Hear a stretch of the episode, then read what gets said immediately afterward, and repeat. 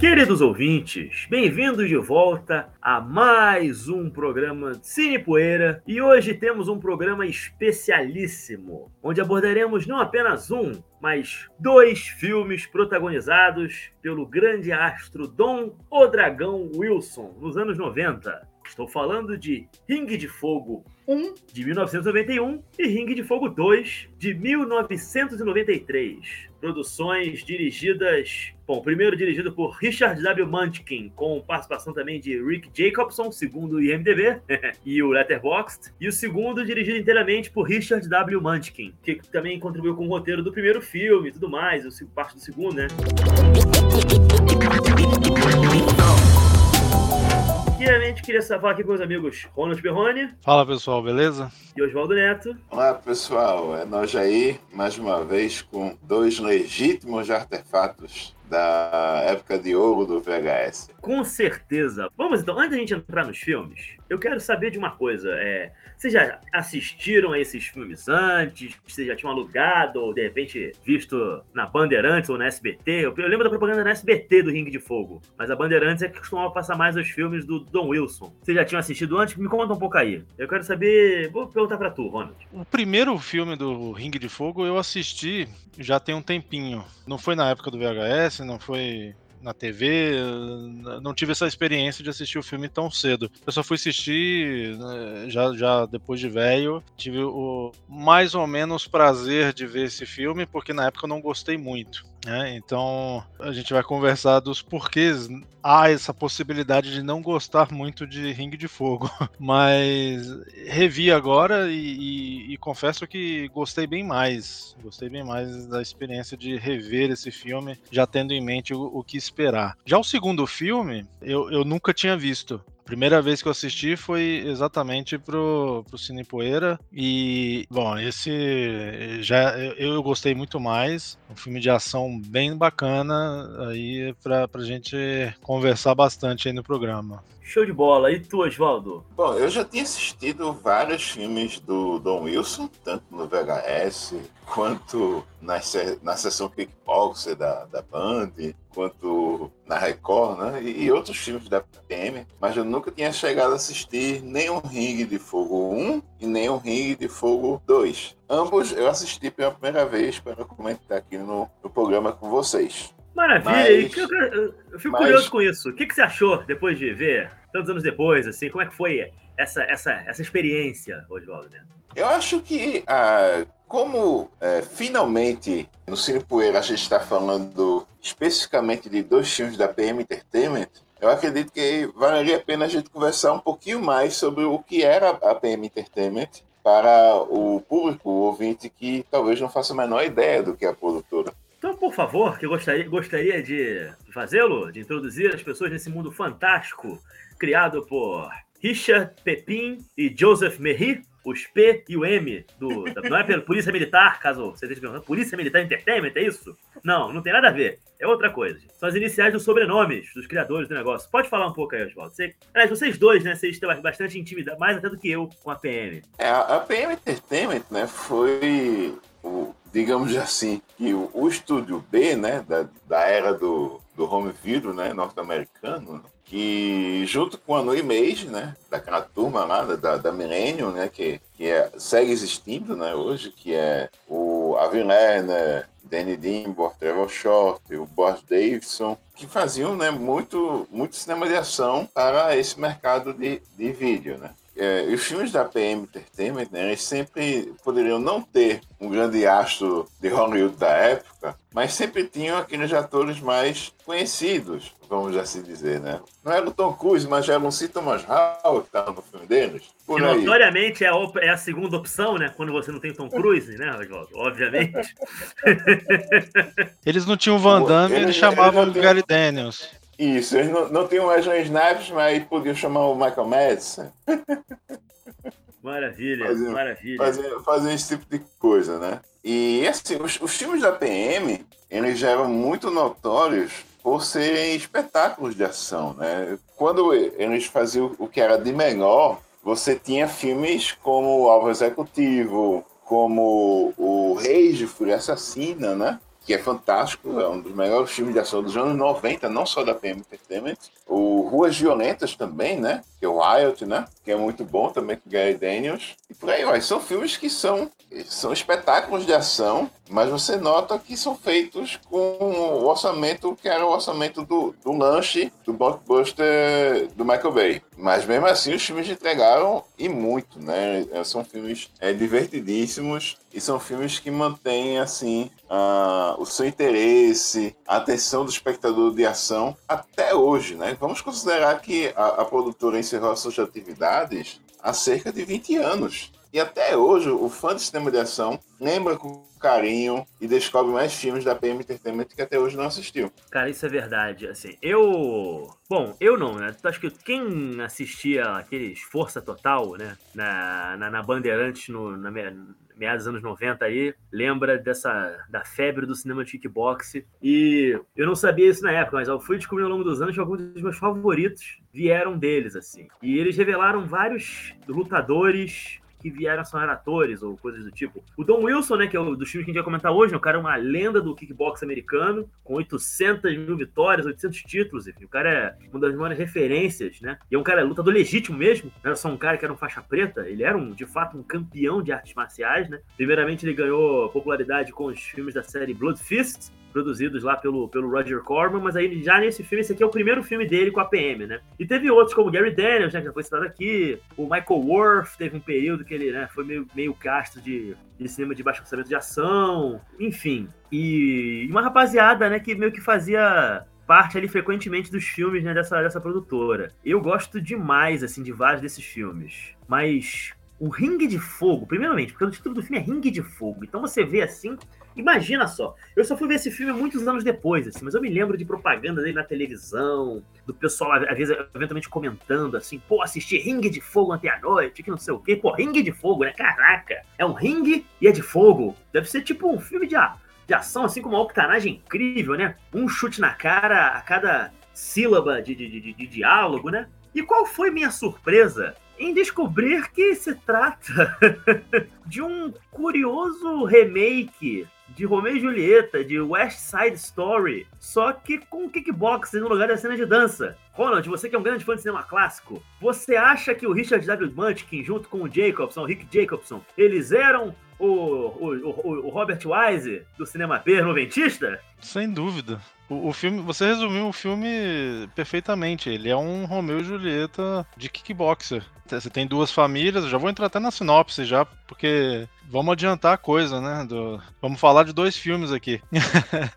é, você tem duas famílias, duas gangues, duas facções rivais, e no meio disso tudo, duas facções que lutam kickboxer, né? Em, em eventos clandestinos ali pelo submundo de, de Los Angeles. E no meio de tudo ali, no meio de campo, um romance, né? Que surge da irmã de um dos lutadores com um primo de, de um outro líder da gangue dos orientais ali, dos, dos chineses. E temos aí estabelecido um, um verdadeiro Romeu e Julieta a kickboxer. É, porque acho que é o que sempre faltou no Shakespeare. O Shakespeare é um, é um, autor muito elogiado, muito influente. A gente percebe até hoje pessoas fazendo referências diretas ou indiretas do seu trabalho. Mas, cara, e se o Romeu fosse faixa preta? Vocês nunca pararam para se perguntar isso, não? Eu me perguntava isso todas as vezes. Imagina se o Hamlet ele tivesse não sei, um cinturão de, de, de full contact, por exemplo. Enfim, eu, eu suponho, eu não sei, não dá para saber o que, que passa na cabeça do artista, mas eu acho que o Richard W. Munchkin,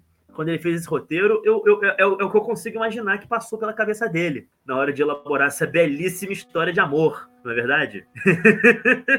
É, porque Shakespeare tem muito, muita faca nas costas, né? Mas não tem mon, monobucho e, e chute na cara. É, eu acho que eles estavam tentando fazer uma, sei lá, uma ousadia aí, né, com a PM. É, vamos fazer um, uma, vamos fazer um Shakespeare, né, na PM e tal. Vamos trazer aí um quem tava famoso, né? Vamos trazer o Keanu Reeves para fazer, e tentaram, talvez, né? Mas ah, aqui, a gente conseguiu o Dom the Dragon Wilson, serve? Serve, né? Então vamos meter um chute na cara, então. Vamos, vamos manter a ideia do, do Shakespeare aí no meio. Vamos fazer um Romeu e Julieta. Você vê que a gente poderia ter citado o Van Damme, né? Não conseguiram o Van Damme, mas conseguiram o Dom Wilson, que tinha um, um mullet tão estiloso quanto dele na época, né? Cara, pausa para falar de Don Wilson, cara. Don Wilson, ele é um daqueles heróis pouco celebrados do cinema independente americano noventista, assim. Como eu já comentei, o maluco era uma lenda do kickbox, né? O cara, ele tem um, um histórico de vida meio parecido com o do Chuck Norris, assim, né? Um cara que fez artes marciais, né? Se destacou e eventualmente isso levou a Hollywood. Ele é possivelmente um dos primeiros, assim, não, não dos primeiros, claro, mas assim, um dos mais populares leading men asiáticos em Hollywood, é, com alguma regularidade, né? É, ele é, ele é filho de uma japonesa com um americano, se não me engano, que eu já vi comentar em entrevistas, né? E eu acho que nesse mundo, né, de agora, que o pessoal tá mais preocupado com a questão da diversidade, com você colocar atores mais atores asiáticos, negros ou latinos em papéis de destaque, eu acho que você ter um, um, asiático que em todos os seus filmes, além de sentar chute e soco na cara de todo mundo, ainda tinha cenas de romance com algumas das atrizes mais belas que o cinema de, de baixo orçamento pode custear, na minha opinião, merecia ser mais exaltado. Vocês não concordam? Eu concordo, concordo, porque o, embora ele não fosse um ator assim muito dramático, né, com talento dramático de um Van Damme, que o Van Damme é um baita ator, na minha opinião, para aquilo que ele se propõe. O, o Don the Dragon Wilson esse, já, já tem esse nome de peso, né? Don the Dragon Wilson. Ele, eu ele era muito chamar eles Don Wilson. É, eu, eu também não consigo. Wilson, ninguém, né? Eu, eu, sempre lembro do The Dragon no meio do nome dele, eu tenho que falar. É, ele é muito carismático nos filmes dele. E ele não é um cara bonito. Ele é meio estranho até fisicamente, mas ele, ele, ele tem presença em cena. Eu acho que ele conseguiu se destacar aí no meio do, do, do cinema B de ação, muito por conta disso. Acho que talvez a, o mais próximo que ele chegou de, de Hollywood, né, do, dos grandes filmes de Hollywood, foi numa participação no Batman Forever, né, do George Schumacher, e só. Nunca teve o, o merecido destaque, mas em compensação filmou pra caramba, né? Tem uma filmografia longa aí no, nos anos 90 com bastante coisa para os fãs de ação descobrirem e reverem, porque tem muita pérola aí do, do cinema de baixo orçamento que ele fez e fez muito bem. Cara, com certeza. Ele é, assim, ao longo dos anos, o Don Wilson, ele assumiu para mim o lugar que eu tinha antigamente com o Steven Seagal, sabe? Porque ele nunca foi um lado A, né? Ele sempre foi a carreira dele inteira, até hoje, né? Ele continua ainda em atividade, né? Embora, obviamente, né, que tá fazendo bem menos, mas já tá com 60 anos de idade, né? Fazendo tá muito bem. E ele, como é que se diz? De maneira geral, os filmes dele são bem bacanas, assim tem uma, uma, certa, uma certa constância, né? Com relação à qualidade do, do, dos filmes dele. É o, é o, tipo de cara que você sabe o que, você vai ver. Você vai ver ele interpretando um sujeito numa situação né, muito complicada. Às vezes ele é um policial, mas geralmente, de maneira geral ele é um homem comum. Poucas vezes eu vi ele interpretar um agente da lei, de algum tipo, embora ele tenha vivido esses tipos também, né? Mas geralmente ele é um tem um filme que ele é um Repo Man, tipo lá o, o Emílio Esteves no filme, né, do, do Alex Cox, né? No outro ele tá na prisão porque ele agrediu um cara e morreu sem querer, enfim. Nesse filme ele é um, um cara que tá fazendo medicina, ele faz residência no hospital, né? Enquanto o, o irmão dele é que é de fato metido a ser brigador, né? Eu acho isso interessante, as justificativas que davam pra montar o personagem dele, né? Tem um filme dele que é indo pra Irlanda para ter um, um encontro com a mulher que ele conheceu na sala de bate-papo sabe? e sempre tem que meter alguma situação em que ele vai ter que bater nos outros, assim. E ele também trocar uns tiros também. Eu acho um barato a fórmula do cinema do Don Wilson, assim. Eu acho que é um cara que ele merecia ser mais lembrado mesmo, assim, pela rapaziada, assim, que, que gosta de, de, de cinema de ação. Ele é melhor que uma rapaziada, na minha opinião. E ele luta bem, né?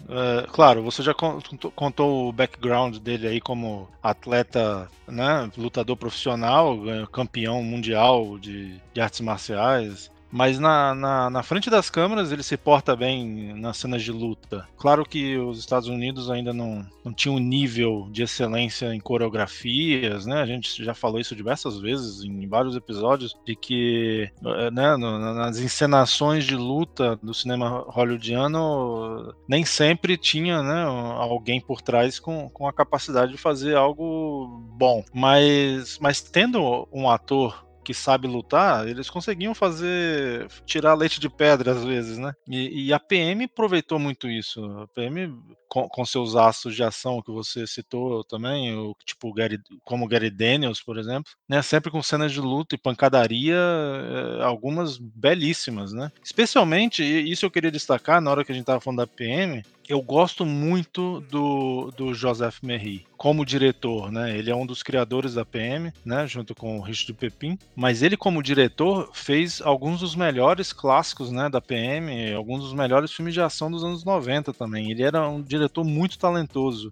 Pena que ele não dirigiu nenhum desses dois que a gente vai falar, mas ocasionalmente a gente pode, pode comentar algum filme dele, porque merece. O cara mandava muito bem. É, tanto ele quanto o, o Passa, né? O, o Rick Pepin, né? Tem as suas pérolas, né? Na, agora é uma pena que depois da PM, né, depois da, da PM ter, ter sido encerrada, né? Eles fizeram muito pouca coisa, né?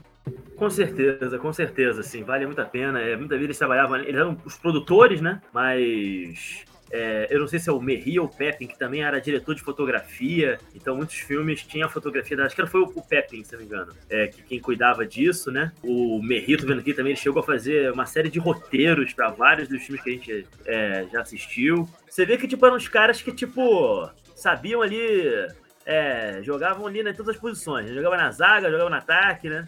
Sujeitos bem, bem versados ali naquele mundo meio. Sempre meio. Como é que eu posso dizer? Bem improvisado, muitas vezes, né? Do, do cinema de baixo orçamento, né? É, o, o Pepe, né, como você lembrou, ele foi diretor de fotografia de boa parte de, desse, do filme da PM. Pois é, e a PM era conhecida por esse filme de ação, né, nos anos 80, né, entraram ali no mercado de kickbox, né, assim que com o sucesso do Van Damme, etc e tal. Mas esse filme aqui, como a gente já mencionou, ele é um animal muito esquisito, porque o Don Wilson, apesar dele ser o Don Wilson, né, o Don Dragão Wilson, esse cara, esse campeão, todos os filmes dele aparecem lá, né? Don The Dragon Wilson, campeão de não sei o que lá, né? Mundial de kickbox, né? Todos os filmes do Don Wilson você tinha né, nos créditos isso, né? Sempre enfatizavam o fato que ele era um, um marcial bem sucedido ele quase não luta no primeiro Ringue de Fogo. A ação do filme é garantida pelo primo dele, que é vivido pelo Steven Vincent Leaf, né? Que é o primo dele, que é meio que um líder de uma gangue, né? De, de, de outros artistas marciais asiáticos, né? Que vai contar, vai contar entre outras pessoas, né? Com o Ron Yuan, que é um ator e dublê que participou de trocentos filmes do gênero. Ele também chegou a fazer algumas participações né, em filmes mais celebrados, mas geralmente por trás das câmeras, ou ceninhas muito curtas. Ele é irmão do Roger Ewan, que também é outro artista marcial, também é histórico do cinema americano, né? Lutou com Jack Chan no,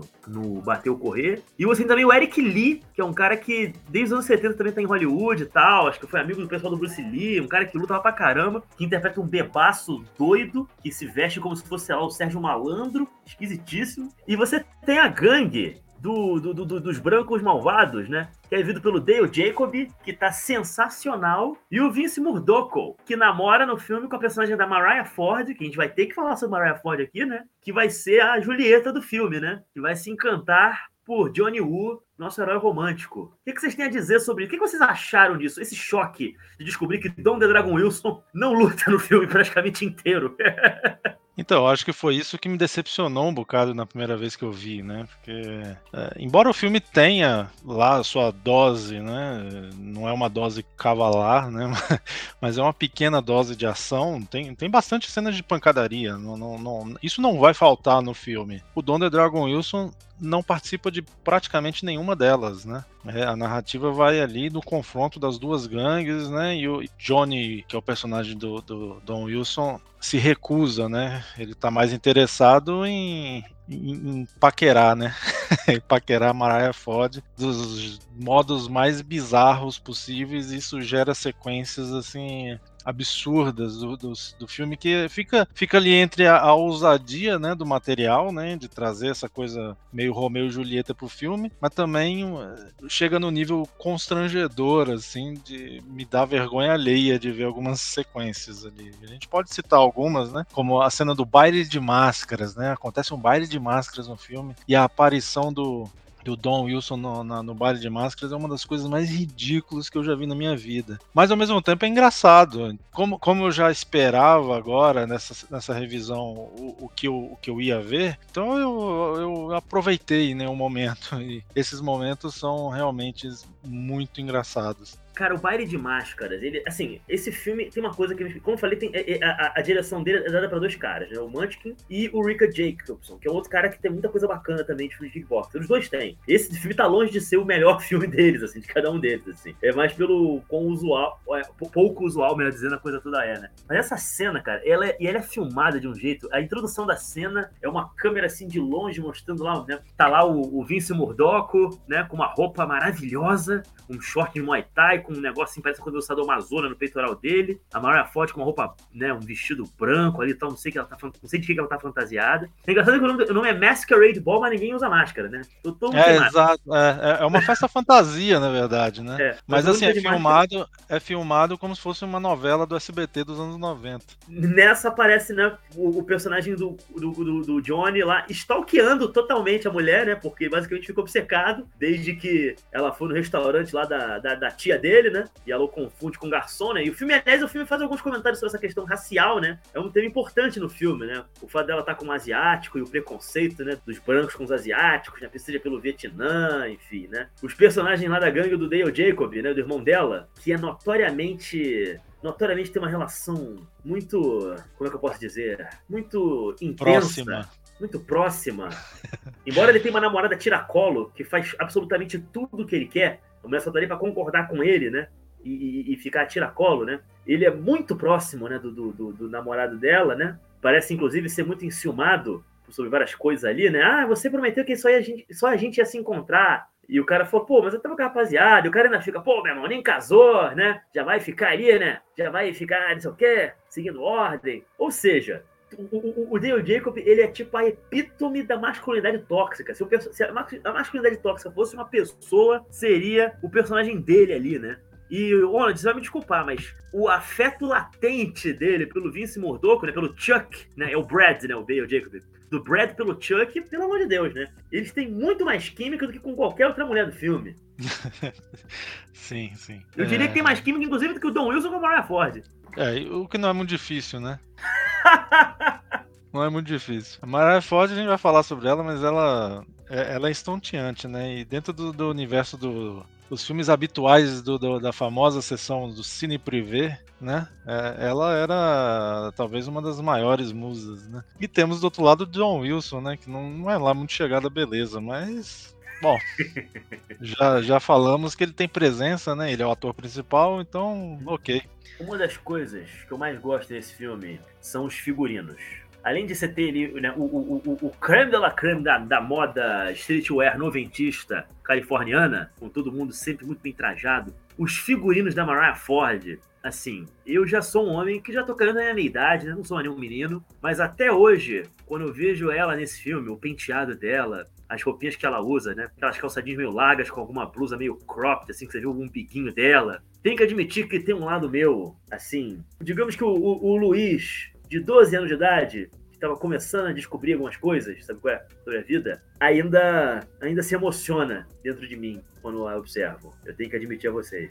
E eu acho simplesmente maravilhoso que esse é o filme que provavelmente a Mariah Ford, ela foi mais, assim, é meio triste de alguma forma, mas esse deve ser o papel que a Mariah Ford fez, que é um dos mais complexos da carreira dela, assim, porque ela é a segunda protagonista do filme mesmo. Ela aparece mais no filme do que vários dos lutadores, né? Depois do Don Wilson é ela. E apesar dela não estar tá ali só para tirar a roupa, né? Ela tem um peso dramático né, na, na, na personagem. E ela, e ela, quase não tira a roupa. Uma parte do filme é, é, é mais umas os modelitos sexys dela, porque nesse ponto o filme permite a ela explorar que, outras facetas de sua. E que talvez nem era tão sexy na época, né? Era, era a roupa que as pessoas usavam. Ah, não, Ronald, era, era sim. sempre foi, sempre foi, sempre será. Sexy, sexy, my friend. Sexy, sexy. E eu gosto muito também, além da, da dinâmica ó, é, homossexual entre Brad e Chuck, Eu gosto muito também do personagem do Steven James Leaf, né? Que é vilão em um dos filmes favoritos do, do, do Jeff Wincott, também da PN, que é o Deadly Pet, não lembro qual é o título em português, e que chegou a protagonizar um filme que eu acho que é The Sword of Honor, uma coisa assim, que é um filme divertido que chega ali no YouTube. Eu gosto muito do personagem do Coisa, inclusive porque talvez o verdadeiro herói do filme seja ele. porque o Johnny é um filho da puta, na é verdade. é, um dos grandes momentos do filme, já bem avançado, né? Você tem um personagem vivido pelo Michael Delano, que é um cara que vai aparecer em outros filmes da Cano, o ator, né? E o personagem vai voltar né, na, na, na continuação do Ring de Fogo também, né? O, o, delegado lá de polícia, né? Ele tá doido para prender o primo dele, né? Por causa das arruaças, da, de brigas, por causa desse torneio ilegal aí que os caras organizam para resolver, né? Suas pendências, né? O interessante o é pior... que é um policial racista latino, né? Ah, mas esse é porque é um filme de camadas, Oswaldo. É um filme de camadas. Porque o racismo não é uma coisa só do branco pro negro, do às vezes o pro latino também tem, né, suas questões, né? Então acho que isso acaba dando profundidade àquele personagem. Que diga de passagem, essa faceta racista dele vai simplesmente sumir do primeiro pro segundo filme. No segundo filme ele já é tipo o amigo pessoal do Don Wilson, né? Não só ele, né? Todo mundo vira amigo no segundo filme. A gente vai descobrir por quê. Pois é. E assim, essa parada do o ringue de fogo do filme, no fim das contas, acaba sendo porque tem um momento do filme, né? Que basicamente tá o sujeito lá tentando. É, bom, eles marcaram uma porrada, né? Depois de ter uma briga de rua, que eu acho que é a minha cena favorita do filme, talvez, que é da, da, da, pancadeira generalizada entre a gangue dos asiáticos e a gangue dos branquelos, né? Que tem Gary Daniels, inclusive, né? Como um de seus membros, né? E eles marcam, né, uma luta. Aí, pra tentar evitar depois, porque o, o, o Johnny pede pro, pro primo dele não lutar e que não sei o é, que eles podem ser é, presos. É, né, porque, é, porque, é porque também a, a, o relacionamento dele com a Mariah Ford já estava se intensificando, né? E ele queria evitar, né, que, a, que, a, que aquela coisa ultrapassasse isso, né? Atrapalhasse também seu relacionamento, né? Afinal, ela é irmã do, do líder de uma gangue, da gangue que é pior, é a principal inimiga do, da, da gangue do primo dele. Então, assim, ele quer apaciguar as coisas, ele quer pacificar ali pra, pra poder ter o seu namorico em paz, né? Eu acho que é mais por aí. Sim, sim, sim. Mas aí o que, que é o conselho que ele dá pro cara? Meu irmão, pede desculpa. Cara, não vai. Não, você chega lá, desafia o cara para lutar nas regras da Tailândia, numa notória referência ao kickboxer, né, do, do, do Van Damme. Diz que só vai lutar com os punhos cobertos de vidro, com um ringue de fogo em volta. Só que o Brad, é como eu já disse, ele é a epítome da masculinidade tóxica. Ele é tipo a pior pessoa do mundo. Ele é tipo o Adolf Hitler, né, da Califórnia, assim. Ele topa na hora, sem pestanejar, sem nem pisca. Vamos ter que meter então é, fogo em volta e botar vidro na mão. E demorou. Vambora, sou macho, sou cabra macho. E isso vai ser fatal, né, pro pobre Terry, né? Que não pega ninguém no filme, né? Só passa sufoco e tensão ainda morre tentando salvar a totinha do, do, do primo, né? Como gosta de dizer aqui o Oswaldo, né? É, é engraçado que a, a, sequência de luta no ringue de fogo acontece justamente né, com, com, com, uma outra ação paralela, que é justamente a cena de amor né, do Johnny com a. Esqueci o nome da personagem da Maria Ford, mas é a Julieta do filme. e, e, é o momento que também a, a Mariah Ford tá, tá mais à vontade na, na, na frente das câmeras. Mas é o pior conselho que ele poderia dar, né? Me fez lembrar a, a montagem do, do Rápido de Fire, né? Rajada de Fogo, que tem uma cena semelhante, né? É verdade, é verdade. E essa sequência é uma da, da, da, de que me fez lembrar de que esse filme entra naquela categoria, né? De que nos anos 90, se ele passasse tanto na sessão kickboxer quanto no cine privê, eh, ia atender os dois públicos. Ah, mas nem tem tanta coisa assim. Tem mais os trajes pouco, né? Pouco. Não, não, como é Não, é só, não é só uma cena. É mais, é mais essa cena. É mais essa cena. Porque assim, você tem de um lado os caras lutando com um vidro na mão, né? E um ringue de fogo em volta deles. Ao mesmo. Isso. Uh, ao, mesmo, ao mesmo tempo. Ao mesmo você tempo. Vê, né? Você vê o, o Dom Wilson em outro ringue de fogo. Apagando um fogo, eu só, né? Eu só quero dizer que Ring of Fire também pode ser dizido como anel de fogo, e é isso tudo que eu vou dizer. Down, down, down, na, na, na, na, Enfim. É... Enfim, mas, mas assim, a, a, situação toda eh, acaba que foi o pior conselho que ele poderia dar, né, pro primo dele, porque já que o cara aceitou a luta, eles lutaram, né, com vidros na mão, estilo kickboxer do Van Damme, e o primo dele acaba morrendo. É, Eu nunca vou entender. O, o que a gente, o que a gente tem que destacar também a seguir, né? É o momento que tem, né? Do funeral, né? Tá sendo maravilhosa do filme. A cena do funeral é maravilhosa, com o Mariah Ford indo de negro, né, pro, pro, pro enterro do Terry. Só que os asiáticos, eles vestem branco. Ah, Os chineses, né, eles vestem branco, né, quando um, um ente querido morre. Então ela já se destaca horrorosamente ali no meio daquela coisa. Ainda envolve o aparecimento do irmão dela e do coisa, né, enfim. É engraçado que polícia não existe, né, nesse filme. Quer dizer, existe o policial, mas não existe polícia, né. É, é quase como se, sei lá, né, fosse o mundo do The Warriors aqui já, né, de alguma forma. Não, o mundo do The Warriors vai vir no Ring de Fogo 2, a gente vai chegar lá.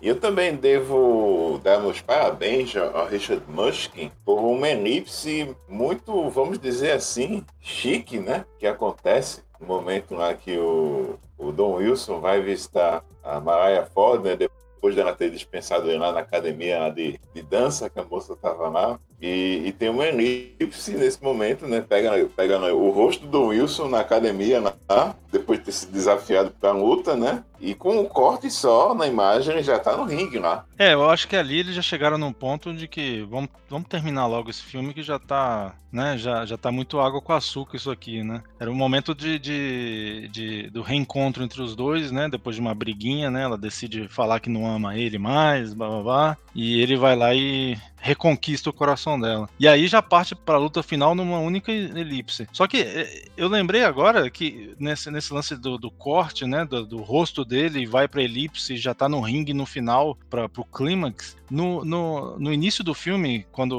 o filme abre é, é, no, no- também no, nesse, nesse campeonato clandestino que eles fazem, né? E tem uma cena genial que é justamente isso, essa a coreografia do, da luta misturada através da edição na coreografia do sexo, porque o cara, o Brad tá lá, né, fazendo a totinha dele com a namorada dele e, e- e os movimentos que os caras fazem no, no ringue lutando, o editor cortou de um jeito que o, o movimento do- dos dois atores nus ali é, no, no vestiário meio que se complementam. É, é- é assim, é coisa de, de edição de filme classe A, mas aqui é, acaba passando despercebido. Pois é, cara. O Munchkin, eu, que eu achei aqui online aqui uma pequena entrevistinha dele sobre o filme. Parece que o, o, o script foi feito, tipo assim, em duas semanas, sabe qual é? Ele fez, acho que com o irmão dele, né? A, a- história lá, o negócio todo, né? E, assim, ele disse que o, o- esse filme, na verdade, ele seria uma- uma- uma- honestamente, a representação perfeita da personalidade dele. Porque ele começou no teatro musical. E segundo ele mesmo, os elementos de romance e comédia, né, são coisas que ele estava confortável, né? Bom, Ele podia estar, o Don Wilson não muito, né? e com base nisso, esse filme muito inter... termina com uma cena de luta formidável contra entre Don Wilson, Dale Jacob e Vince Murdoco, com direito a Mariah Ford tomando uma espadada no bucho sem querer, né? Pra salvar o, boy dela, né? É, tem um peso dramático aí, né? Tem. Que é a melhor luta do filme, diga-se passagem, né? Porque é um filme Claro. que é muito irregular com a sua, sua montagem, a sua câmera, né? Eu não sei, eu queria saber um, um dia as histórias de bastidores daquele filme, assim. Porque Sim. do primeiro pro segundo a gente percebe uma melhora qualitativa flagrante, né? A proposta, né, do, do segundo filme é totalmente diferente também, né? Eu acho que ajuda. É, eu É, acho também uma coisa que a gente também pode lembrar é que o, o Ringue de Fogo é um filme de 91, 91, 92, a gente pode dizer assim, que é, foram anos que a PM estava encontrando o seu caminho, né? O seu nicho aí de, do, do que eles estavam querendo fazer, né? Com Sim. cinema de ação, com filme de luta e etc. Para quem viu já alguns filmes dos primórdios da PM, eles fizeram filmes de artes marciais e ação que eram filmes caseiros mesmo, né? É, Filmes, é, parece que é filmado em VHS mesmo, com, com cenários totalmente reduzidos, coisas assim, paupérrimas mesmo. É, eles, eles fizeram filmes do chamado shot on vídeo, né? Eram filmes realmente feitos em, com câmeras de vídeo, né? Profissionais, mas eram câmeras de vídeo. Pra chegar depois, né, nas produções mais abastadas deles e estragar várias câmeras, né, naquelas filmagens de, de carro, de perseguições de carro, carro capotando. Porque uma das características da PM que eu sempre me marcou foi justamente aqueles carros capotando em direção à câmera, né, num plano mais fechado com o carro vindo em direção à câmera. E quando mostra plano aberto, né, a mesma a mesma cena, né, a mesma filmagem, você vê exatamente a câmera posicionada no chão com alguma caixa de papelão em cima um matinho para tapar, e sempre o carro batendo naquela câmera e a câmera rolando. A gente sempre vê isso nos filmes da PM.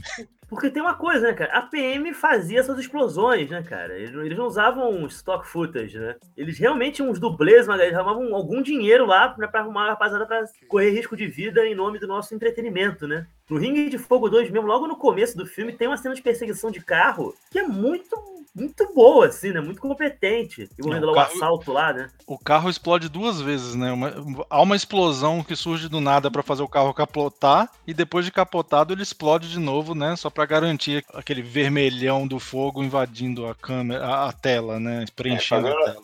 Pra garantir também que o bandido que tá dentro do carro morreu.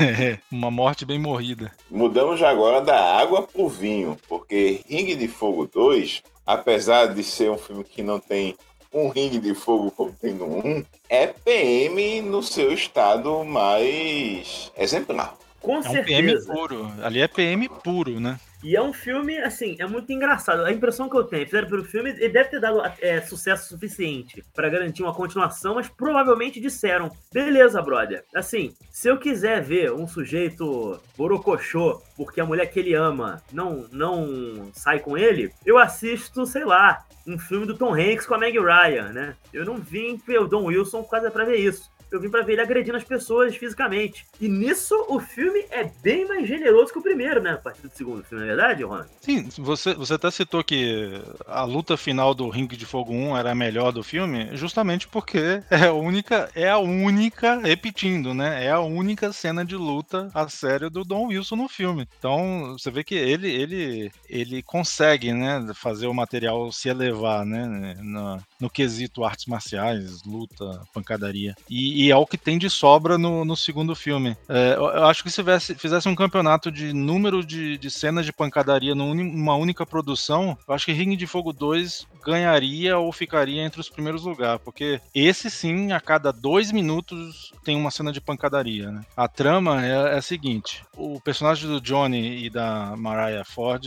agora já estão bem, né? Ela, ela sobrevive à, à espadada que o irmão dela dá sem querer no final do primeiro filme. Inclusive, agora todos são amigos, né? Inclusive a gangue dos americanos com os chineses agora andam juntos. Todos eles aceitam, né? O casal do chinês com a americana. Tá tudo às mil maravilhas. É, mas é, primo, mas daí, né, cara? A vida continua, não, né, cara? A vida, não, não dá para voltar atrás, né? Não vão ressuscitar o, o, primo, então vamos seguir a vida de bem. O, o, casal agora planeja se casar e vão numa joalheria, né? Comprar um, o, o, anel, né? O ringue de fogo.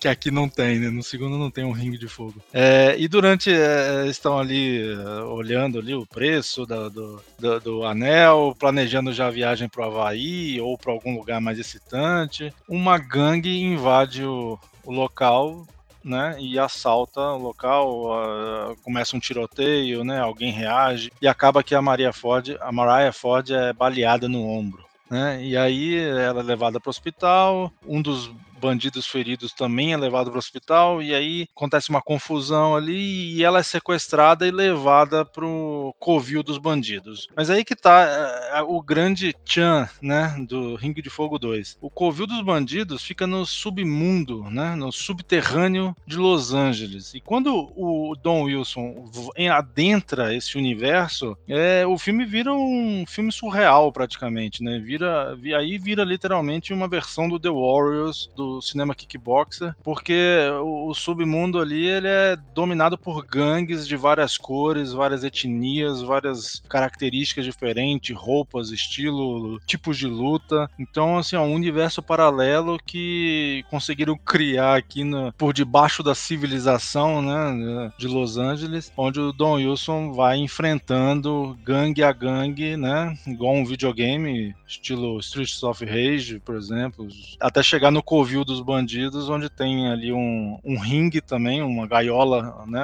Aquele tipo de gaiola de, de, de, luta ali, onde, onde tem mais pancadaria, e é sempre pancadaria atrás de pancadaria, e é isso, o ringue de fogo é pancadaria, porrada, muito chute na cara, né? E, e é isso. A ambientação do, do filme, né, nesse, digamos assim, nesse submundo, escondido aí em Los Angeles, me lembrou, me lembrou também do P1, né, dos anos 80, né, de filmes como o Vicious Lips, nucleares radioativas, em, em, em, lá Exato, em Los Angeles, né? verdade. Esse, esse tipo de coisa. Verdade. Lembra muito o cinema dele, desse período. E assim, eu queria só reforçar uma coisa. O primeiro filme tem muito essa questão da, dos asiáticos, do, do, do preconceito, uma mulher branca que se envolve com um homem asiático, as dificuldades, especialmente do lado dela, né? Porque fica bem claro que a família dele não tem esse tipo de coisa, né? A avó, a tia dele é bem simpática, a, a menina, né? A, a avó dela que já fica, ah, mas seu pai morreu no Vietnã, mas ele é chinês, cacete. Ah, mas ah, é tudo igual, né? É, uma- eu acho que eu acho que imitei bem a tia dela. Gosto da minha, da minha imitação. E- Muito bom. Muito bom. muito, muito obrigado. E o segundo filme, ele lida com a questão dos excluídos. Porque essa cidade subterrânea, que vive sob suas próprias regras e tal, parece até uma, uma coisa meio um mundo de Mad Max, né? Literalmente, né? Subterrâneo de Los Angeles, assim. Ele é basicamente todo mundo que não se adaptou à vida lá fora. Pessoas que, por algum motivo, provavelmente por não serem devidamente absorvidos né, pela, pela cidade, né? Seja com mão de obra, seja lá o que for, vão, foram refazer sua vida ali embaixo. né? Inclusive, um dos, um dos personagens centrais no filme é o Ernest, vivido pelo Cy Richardson, né? Que vai servir de guia pro Don Wilson naquele mundo louco, né? Pelo qual ele vai adentrar, né? Ele é muito isso, né? O, o, o, o caso é o ex-veterano que voltou e não tinha. Não, não se encontrou mais, né? Não conseguia mais viver em sociedade, né? Ou seja, existe uma questão curiosamente política, né? Nos dois filmes, né? Sim, sim. É, e no primeiro ele, ele acaba tomando uma proporção bem maior, né? Acaba dominando aí. Já no segundo fica, fica essa coisa, né? Desse estado de espírito, né? De um filme que trata desses assuntos, mas ao mesmo tempo a porradaria que importa, né? Isso aí vai sendo embutido no subconsciente, né? Claro, tem, tem várias cenas ali que eles conversam exatamente sobre isso, mas é tanta pancadaria que não dá tempo, né? De você ficar pensando nessas coisas durante muito tempo. Outro elemento que me é, acho muito interessante, que eu não, eu não esperava encontrar esse tema em comum entre os dois filmes, é a notória, é a homossexualidade latente, mais uma vez, né? Pelo filme entre Mordoco e Jacob. E aqui é com os vilões, aqui, deixa eu pegar o nome deles, o Kellen, vivido pelo maravilhoso do Ian Jacklin, que é um dos caras que eu mais gosto dessa rapaziada do, do cinema de baixo orçamento americano daquele período. E o Predator, vivido pelo Ivan Lurie. Assim, eu gosto muito da dinâmica do Chuck e do Brad no primeiro filme, né? Mas, embora fique claro que eles têm uma coisa ali mais cotidiana nos caras ali, né? Aqui não, né? Os caras são ruins mesmo, né? Os caras podiam estar muito bem, né? Tá lidando com o Mad Max mesmo, né? É maravilhoso, tipo, do, do- do- do vestuário dos caras aos penteados, a maneira deles se expressarem. É, É, muito o- incrível. o próprio vestuário parece que eles saíram de um, de um, de um bar gay do filme Cruising do William Friedkin, né? É, só Aquela coisa, só aquela, no a boate, hospital, a né? amizade, a ostra azul, né? Do, do, do Lucas de Polícia, né? Aquela toada, né? Exatamente. Não, só aquela cena que eles estão lá no hospital, né? É, porque até então eles tinham assaltado o- o- a joalheria, né? Eles estavam usando macacões, né? Roupas comuns de bandidos que assaltam joalheria, assaltam banco. Que a gente vê em vários filmes. Mas quando eles tiram aquilo e mostram o que, que eles vestem de verdade, a gente percebe que é mais peculiar, né? E a, e e a partir do momento que o Don Wilson entra naquele universo e vai encontrando várias gangues, e cada uma com umas roupas diferentes, é, escolheram bem pro, pros vilões principais. E no caso, né, é, engano meu, né, o irmão do cara que tá no hospital, né, que tem aquela tentativa desastrosa ali do resgate, né, e, e o, próprio, próprio Don Wilson acaba, né, pegando a, metralhadora dando um balaço, né, na cabeça do cara. Que é o que vai dar merda toda, né? Que é o cara vai ficar puto. Aí o cara, o que, é que ele faz? Sequestra a Mariah Ford, né? E o Don Wilson vai atrás dela, né? E o cara fica ali, né? Uma coisa extremamente tóxica ali com aquela mulher, né? Coejando ela força, né? Dizendo que vai casar com ela, que não sei o quê, né? Então esse filme, de alguma forma, ele tem um quê de Warriors, tem um quezinho de nada. De Cruz de Fogo e muito mesmo, na minha concepção, daqueles joguinhos beat'em up que tinham né, no- no- no- antigamente, né? Double Dragon, Streets of Rage, Final Fight, né? Esse filme do, do o de Fogo Laser, ele é muito mais Double Dragon do que o filme do Double Dragon, né? Que fizeram anos depois com o da e do Scott Wolf, né? Com certeza, com certeza. Você citou a Mariah Ford, é, é engraçado que no primeiro filme a gente elogia, né, de certa forma, que a presença dela é, talvez tenha sido a mais dramática, mais, mais talentosa do- da carreira dela. Nesse segundo ela não faz nenhuma coisa nem outra, né, porque ela não, não tem um papel dramático, né, ela só tá ali servindo de, de refém, de moça indefesa. Ao mesmo tempo ela também não, não tira roupa, né, então não faz o trabalho dela, que era basicamente fazer isso na 90% dos filmes dela. Então, assim, é, é um papel meio de figuração mesmo. É, mas realmente é, é o papel da dama em perigo. Simples. Nada mais, nada menos. E a gente também tem que destacar, né, que a, a, as gangues que aparecem, né? Tem a gangue do pessoal de, de máscara de hockey, né? Tem uma cena lá de lutas, né? Que tá um ambiente todo, todo escuro, é, apenas iluminado por lanternas, né? É uma cena que para mim é seria digna de figurar em qualquer capítulo sobre o cinema experimental independente americano. Exatamente, boa. A gangue do lixo, né? Que tem como um dos líderes o de Okamura, lá, né? Verdade. e também o, a gangue dos Guerreiros das Sombras, né? Que eu, eu, eu, eu, eu defini carinhosamente como os, os cos pobres de Mortal Kombat. Ou de Power Rangers, né? Cara, eu sou fascinado também, porque tem, além de tudo, o filme ele tem lá um, um, um, um ringuezinho de lutas ilegais, né? Que geralmente o, o chefão lá, né? Ou Ian Jacklin, ou Evan Lurie, né? Participam, né? Ou algum outro lutador ali, né? Porque eles são basicamente cooptados. Você tem uma gangue de mulheres também, né? Que assim como no Warriors, elas estão ali meio pra seduzir os caras, né? Inclusive depois, porque o filme começa com o Don Wilson indo sozinho atrás da gangue, né? Aí depois, né?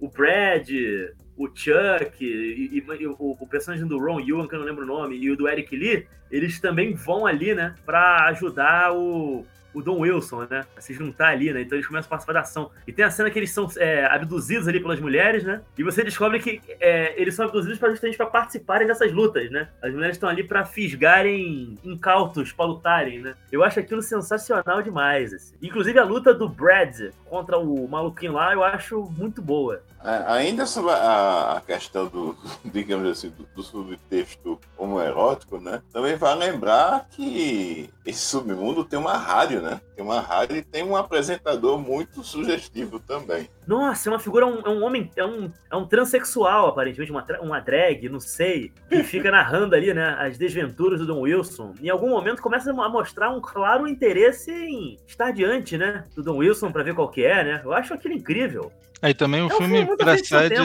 Ele precede quase 20 anos aí o, o The Raid, né? Aquele filme indonésio, né? Porque o, o cara da rádio fica ali falando uh, os valores da cabeça prêmio que, o, que o, os bandidos colocaram pro, pro Don Wilson naquele submundo. Então tem, tem esse elemento a mais, né? Ele bota uma cabeça prêmio para todo mundo ir atrás dele mesmo para pegar ele e levar para essa gaiola da morte ali que eles mantêm ali. É maravilhoso, é maravilhoso. O filme quase que precede o Brokeback Mountain também, né? Só que o os LGBT ainda ficam meio que marginalizados ali, né? É um sintoma de época, né? Sociedade americana, né? Mundial, porque não ainda não lidava tão bem, né? Com essas diferenças com relação às preferências sexuais né, das pessoas. Mas tudo bem, né? Pouco a pouco. É interessante que o filme tenha decidido endereçar o assunto, assim, né, de alguma forma. E eu gosto muito, nesses dois filmes, da participação do Eric Lee, né? Eu mencionei ele rapidamente no outro filme, né? O Eric Lee, né, ele é, tá sempre meio bêbado, sempre falando alguma coisa, dizendo que ele treinou o Bruce Lee,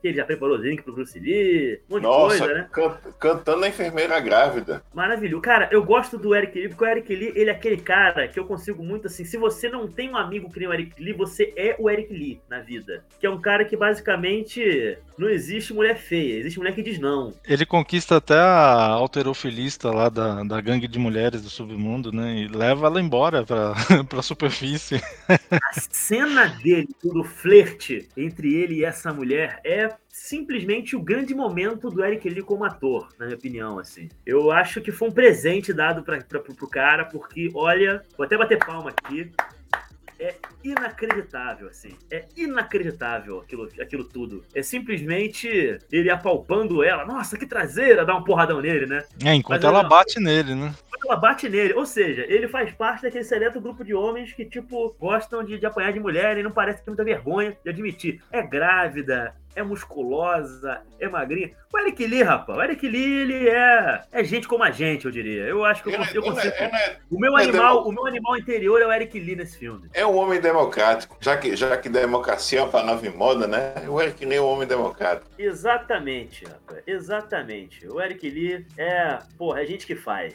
Eu gosto disso. E curiosamente, ele talvez seja o, a performance marcial mais impressionante do filme, porque embora ele já tivesse com mais de 40 anos de idade ali, você vê que o maluco tá, tá meu irmão, ligeiro, né? Faz acrobacia, dá chutes difíceis pra cacete. Acho que são, em, em termos de coreografia de ação, as lutas dele devem ser as mais bonitas né, dos dois filmes, eu acho. Sim, ele tem um momento muito especial também no, no primeiro filme, né? Que é ele tá bêbado ali na, no parque e a gangue eh, dos americanos ali com o Gary Daniels implicam com ele. Depois ele vai e faz xixi em cima deles e ele luta contra eles. É, é um momento. É um bom, um bom um destaque do filme, esse, esses momentos com ele, que ele tá solo, né? Não é de bom gosto, mas é de coração. É isso que é bacana, é isso que eu gosto do, do personagem dele. E o filme tem um. Bom, pra quem acompanha isso também já comentei, né, cara? Você tem o, o Dale Jacob. Dale Jacob aqui, eu não citei antes, gente, mas pra quem não tá ligado, ele tá no Retroceder Nunca Render-se Jamais. Ele é um cara que. Ele acaba virando meio que vilão no filme, mas ele não é. Ele é um cara que acaba hostilizando o protagonista, né?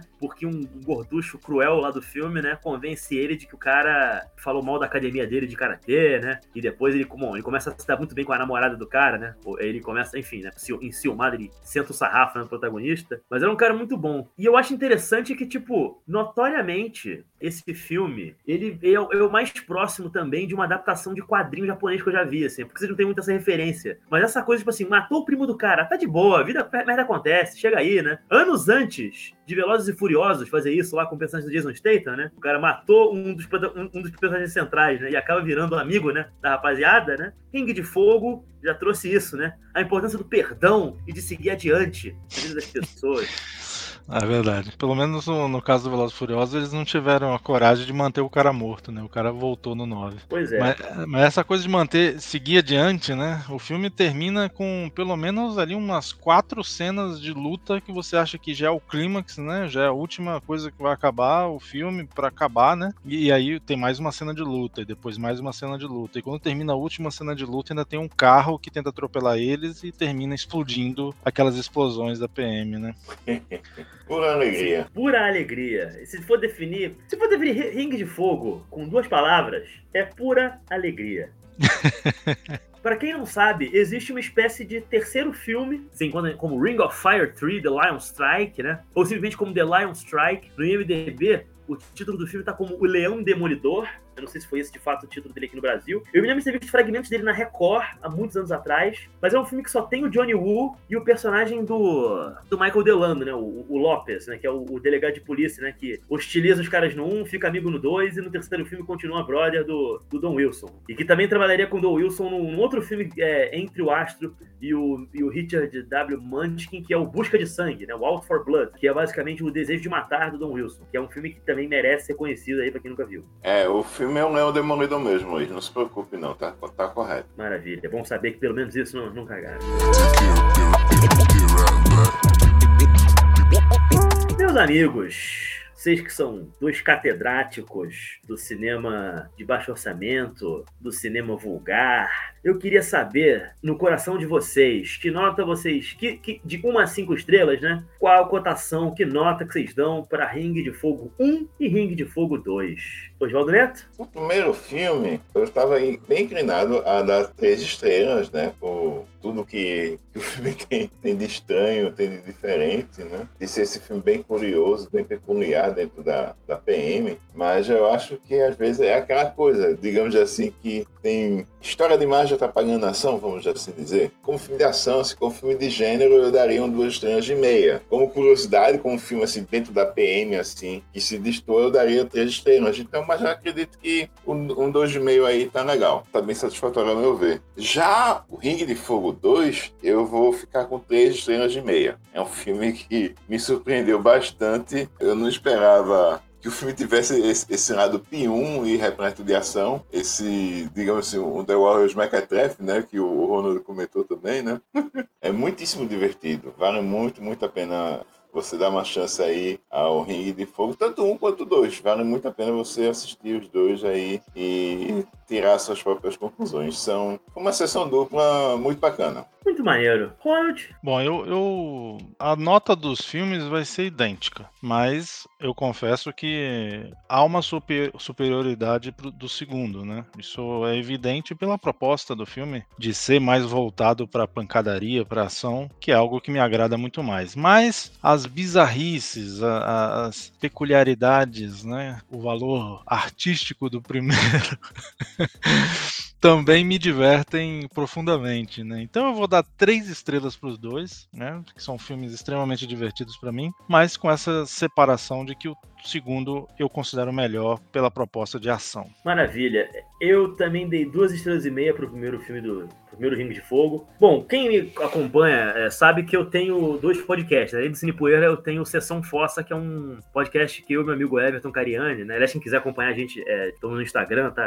Estamos no Instagram do Farofa de Miolos, né? É, arroba Farofa de Miolos, né? Para você poder ser atualizado, né? Mas o nome do podcast é Sessão Fossa, né? A gente está também no Spotify e tudo mais. Estamos no Facebook. Enfim, a gente fala de comédias românticas, filmes românticos, e esse é o único filme de todos os que a gente já pegou até hoje aqui que eu poderia tanto trazer para cá pro Poeira quanto pro Fossa, né? Porque no primeiro filme, o elemento romântico, ele é tão crucial quanto o elemento filme de ação, né? Filme de artes marciais. Só que as coisas não se casam muito bem, né? O Don Wilson só no final. É sempre meio frustrante você ver um filme quando o protagonista não, não participa da ação direito, né? Quando ele fica meio que relegado ao segundo plano quando ele faz isso. Embora a Red Rapaziada segure as pontas legal, né? Não é, não é a mesma coisa coisa, né? Você vê só no, nos últimos, sei lá, cinco minutos de filme o cara dá um, dá um chute na cara de alguém, né? Injusto. Então, devido à canhestrícia do primeiro filme, eu acabo dando dois estrelas e meia. Que é um filme que ele é muito frustrante se você tá esperando ver um filme de artes marciais, né? Mais frustrante ainda se você tá querendo ver um filme de romance, devo dizer.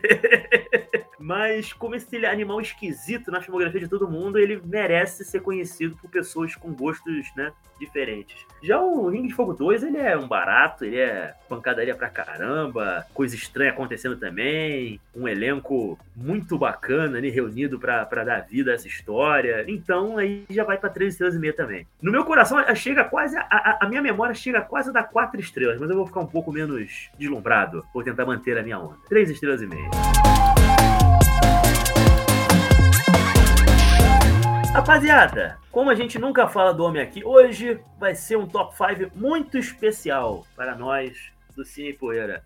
Top 5 Dom The Dragon Wilson. E eu gostaria de saber, meus grandes amigos Ronald e Osvaldo, quais são os seus cinco filmes favoritos do homem. Eu posso começar com quem, quem quer começar? Quem se voluntaria? Bom, eu já, já posso. Ah, então Opa! Osvaldo Neto, por favor. Primeiramente, eu vou, eu vou do 5 para o primeiro lugar. O quinto lugar vai ser um filme que é muito interessante, muito peculiar. Eu vou, vou colocar aqui da, da série. Poderia até fazer um, quase que também um ranking da, da série Bloodfish, né? Qualquer coisa, né? Quem sabe a gente pode, pode também é, fazer esse ranking, né? Mas eu vou colocar, vou colocar no quinto lugar o Bloodfist 2, que é bem interessante. Em quarto lugar, eu vou colocar o Future Kick, que é do, do Luiz Moça, né? De 91 também, né? Produção do Roger Corman, aquela vibe assim de, de sci-fi com ação. Em terceiro lugar, eu vou colocar o Cybertracker, que é também da PM Entertainment, que é um filme muito bacana também, muito interessante. Em segundo lugar, eu vou do Operation Cobra, que é do Fred Way, que saiu aqui no Brasil como Inferno, né, de 97. É um filme de ação muito interessante. E, em primeiro lugar, eu vou de Ring de Fogo 2. Belíssima lista. Oh.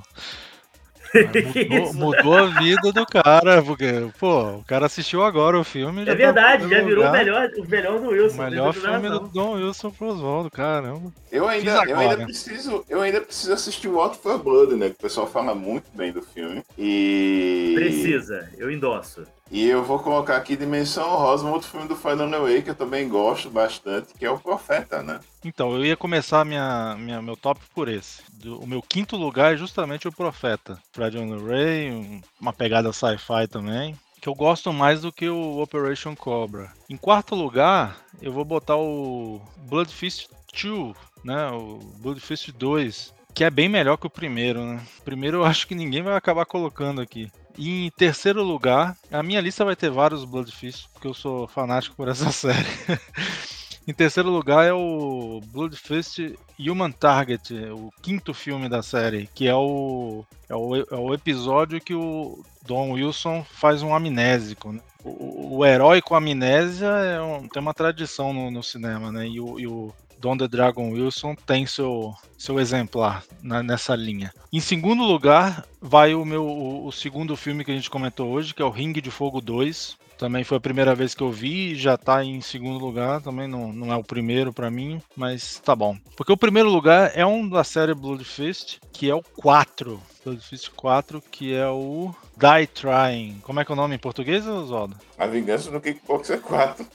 A Vingança do Big Kickboxer 4, que é um filme Hitchcockiano do, do, do Don Wilson, né? O cara na hora errada, no lugar errado, né? E acaba se envolvendo aí num, numa aventura, tem filha sequestrada e tem que lutar pra caramba. Tem o Gary Daniels também no filme. É um, tem... filme, é um filme bem violento também. É, esse é o filme que eu mais me diverti até hoje do Don Wilson. Eu preciso, eu preciso confessar que ainda me falta muita coisa. Vários que o Oswaldo citou eu, na lista dele eu nunca vi. Né? O Future Kick, por exemplo, é, é uma falha minha. O, o Cybertrack também. Mas é isso aí, a gente vai vendo quando lembra da existência do Don Wilson, a gente vai e mata mais um, né? com certeza, com certeza. O Bloodfish 4 é uma ótima lembrança. E o Bloodfish 3 também, né? Quando é prisão. Também, adoro esse também, mas como a gente limita a cinco filmes, não dá para colocar tudo. No top 10 ele entraria, com certeza. Então, eu vou fazer o meu. O meu vai ficar mais ou menos assim. É muito difícil para mim é, colocar numa ordem os filmes do Don Wilson, porque tá longe de serem filmes geniais, assim, mas tem uma certa consistência, né? Aí acaba. O que, você gosta mais? Essa coisa Hitchcockiana do quarto filme do Blood Fist? Você gosta dele participando de, de, de lutas ilegais?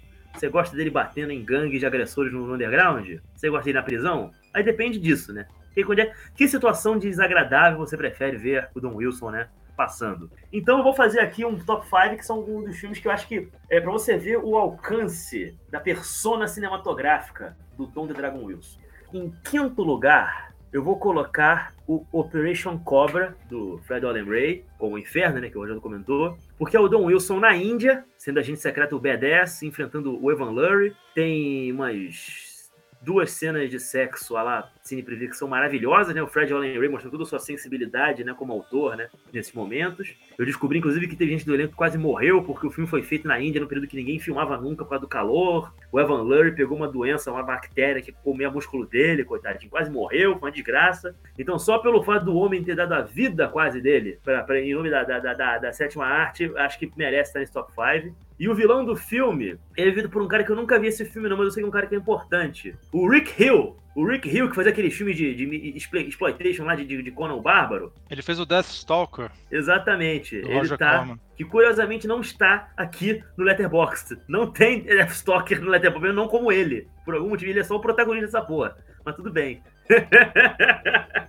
Enfim, Operation Cobra, cinema. É cinema. Quarto lugar, eu vou botar aqui um filme que é muito interessante, que o título em inglês dele é Moving Target, que é o filme que eu citei, que o Don Wilson vai para Irlanda para conhecer o date dele, que ele conheceu online, e acaba se envolvendo numa trama louca, envolvendo lá um combustível escondido numa garrafa de cerveja Guinness. É tudo de bom. Se você quer ver o Don Wilson chegando na mulher que ele conheceu online e falhando horrorosamente, Moving Target é o seu filme. Não precisa procurar mais. Em terceiro lugar, eu vou colocar o Bloodfist 3, né, o Force to Fight, que é o filme na prisão. Don Wilson como um presidiário meio puto da vida, né? Que tá meio sem perspectiva de futuro, naquele lugar extremamente tóxico. Tem uma participação do Richard Roundtree, né? Como uma, que, que serve como de mentor ali, né? Que eu acho bem bacana. É um filme mais dramático, por assim dizer, mas eu acho interessante a dinâmica dele, particularmente. E uma das melhores performances físicas do Don Wilson, na minha opinião.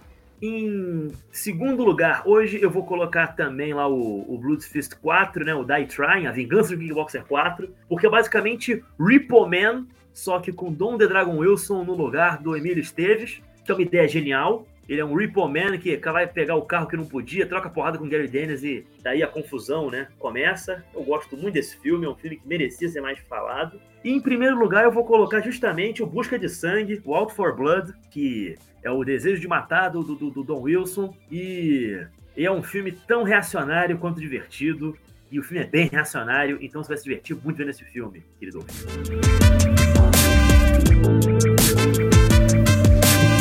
Bom, meus amigos, esse programa vai ficando por aqui. Queria lembrar a todos para nos acompanhar no Instagram. No Instagram, gostou disso? No arroba Cinepoeira Podcast. Temos também a nossa página no Facebook, né? Cinepoeira. A gente está agora com um Apoia-se e a gente gostaria muito que você pudesse dar uma contribuição para melhorar mesmo aquilo que a gente sabe que está deficitário aqui, né, pra gente, e fazer cada vez conteúdos com mais qualidade para vocês, né? Falando desses filmes que a gente adora tanto e a gente sabe que vocês também. Então, por favor, quem puder dar aquela moral, a gente fica super agradecido. Não esqueça também de compartilhar o podcast com seus amigos, enfim, com a rapaziada aí que você sabe que, que gosta de um cinema diferente e que você acha que pode apreciar o nosso senso de humor.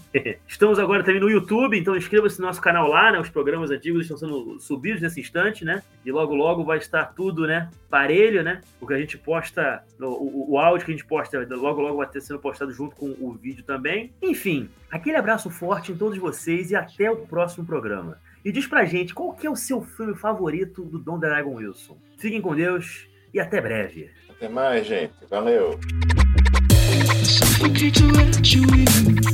Buried under your love, higher than I've ever been.